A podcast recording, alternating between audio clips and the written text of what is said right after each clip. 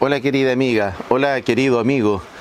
Queremos saludarte, enviarte un saludo afectuoso, un gran abrazo de todo el equipo y de todos los que hacen posible el que podamos estar juntos y conectar cada fin de semana en este tiempo tan especial, tan particular de nuestra historia reciente y que lo estamos viviendo juntos.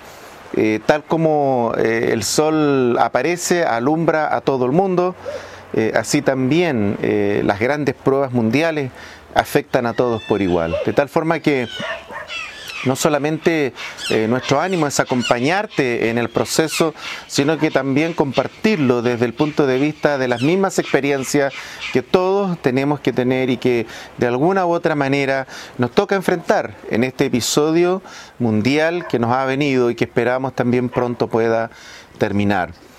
quisiera invitarte a creo yo, poder repasar un aspecto eh, relevante de esa historia, la historia de Jesús, especialmente en su momento más trágico, eh, en su momento más doloroso, y que quedó registrado eh, una parte de aquel en el libro de San Juan, capítulo número 19, verso 29 y 30. Y estaba allí una vasija llena de vinagre. Entonces, ellos empaparon en vinagre una esponja y poniéndola en un hisopo se la acercaron a la boca. Cuando Jesús hubo tomado el vinagre, dijo, consumado es. Y habiendo inclinado la cabeza, entregó el Espíritu.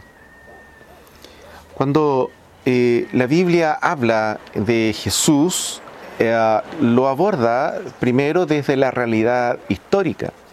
Jesús, como hombre, como persona, pisó la tierra en un momento determinado, eh, en, un eh, ambiente histórico, en un contexto social auténtico, real.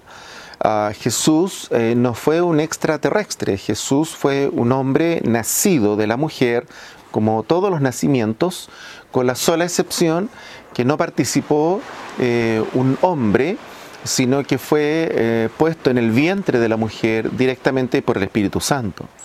Ah, esto es posible para Dios, para Dios no hay nada imposible, de tal forma de que eh, Jesús viene al mundo, pero sin esa carga genética que nos toca a todos nosotros, y Él vino al mundo, pero como hijo de Dios con una naturaleza divina, pero al mismo tiempo con una naturaleza humana. En ese Jesús histórico, en ese Jesús hombre, eh, es donde este relato se concentra. Eh, estamos hablando ah, de un momento determinado de la historia, prácticamente por ahí, por el año 30, aproximadamente entre el 28, el 30, el 31 después de Cristo, eh, ocurrió este relato.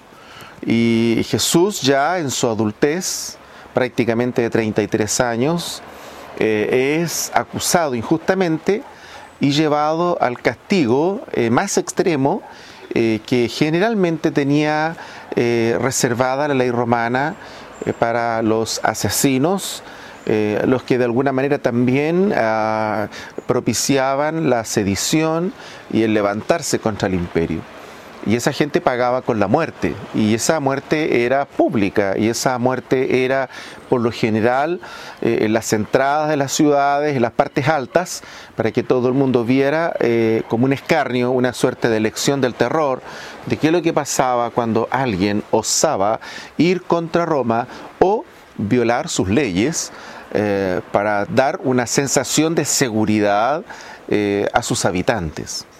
Bueno, Jesús eh, ocupa ese lugar de oprobio, de malhechor, muere como si hubiera sido un malhechor en un juicio totalmente injusto. Eh, Jesús vivió injusticias de todo tipo.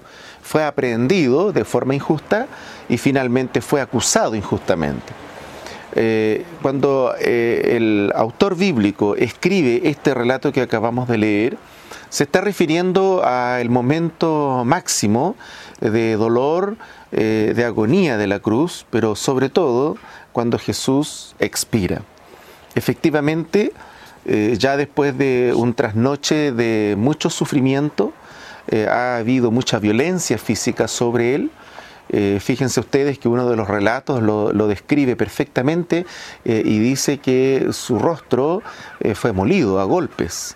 Ah, fue colocada una corona de espinas sobre su cabeza y ya Jesús ha perdido mucha sangre. se ha deshidratado, no ha comido y está ahora derechamente puesto sobre una cruz y clavado a esa cruz.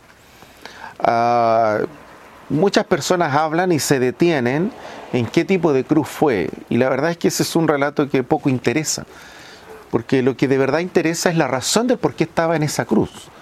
Eh, lo que menos interesa era la forma de la cruz. Si eran cruzados los, maderos, si era una T, era una X. En realidad importa bien poco aquello. Lo que sí interesa, eh, ¿no es cierto?, no es la paja, sino el trigo. Y lo concreto es que estaba allí Jesús en esa cruz estaba pagando, estaba ah, injustamente eh, tomando nuestro lugar. Ese era nuestro lugar de nuestras culpas, ese era el lugar eh, de nuestras acusaciones porque nosotros hemos obrado y hemos vivido lejos de Dios. Entonces este relato dice que cuando llegó el momento más duro, Ah, viene este episodio en que eh, uno de los guardias le acerca una esponja, un hisopo eh, cerca, ¿verdad?, llena de vinagre para poder aminorar su dolor. Ah, y cuando ah, esto ocurre, y esta esponja, este hisopo llega hasta los labios del Señor, entonces Jesús eh, emite la última frase con vida, eh, y me refiero con vida, digamos, como la entendemos, eh, y Jesús dice, consumado es. Cuando Jesús dice consumado es, hecho está, está diciendo, terminó, acabó, está diciendo, yo vine a esto, aquí terminó mi propósito, aquí terminó el sentido de mi vida. Eh, hay tantos cuestionamientos a veces cuando las personas a raíz de tanto dolor enfrentan la muerte. Eh, uno no quisiera nunca despedir a un ser querido. Y, todos vamos a encontrar distintas razones eh, y, distintos argumentos para seguramente poder lidiar con esto de que cómo es posible que alguien pueda partir todavía siendo tan joven o siendo tan niño o bebé. Y, efectivamente tenemos esa lógica porque es lo esperable, es lo natural, es la ley natural. Sin embargo, eh, Jesús nos está enseñando a través de la palabra, con su propia vida y con su propio ejemplo, que en realidad nuestro pasar por la tierra no, no tiene nada que ver con edad, no tiene nada que ver con cumplir una determinada edad o una expectativa determinada si bien es cierto, eso es noble y bueno, y buscamos nosotros proyectarnos lo más posible y en las mejores condiciones posibles, como un deseo natural, lo que sí está claro acá es que Jesús ha cumplido su propósito. Y cuando Él cumple su propósito dice, ya está listo, consumado es. Y yo quiero detenerme en esa palabra porque es aquí donde tiene todo sentido lo que Jesús hizo por nosotros. Eh, ¿Por qué dice eso? Jesús cuando dice consumado es, le está diciendo al mundo, le está diciendo al Padre, está listo, la obra que yo venía a hacer ya acabó, está lista, yo acá estoy dando mi vida, eh, ese lugar era para ti, era para mí. Y Jesús dijo, no, yo no quiero que ellos tengan que vivir esa experiencia producto de su falta, de sus pecados, de sus errores. Yo voy a pagar ese precio. Y Jesús fue y tomó nuestro lugar y pagó ese precio por ti y por mí.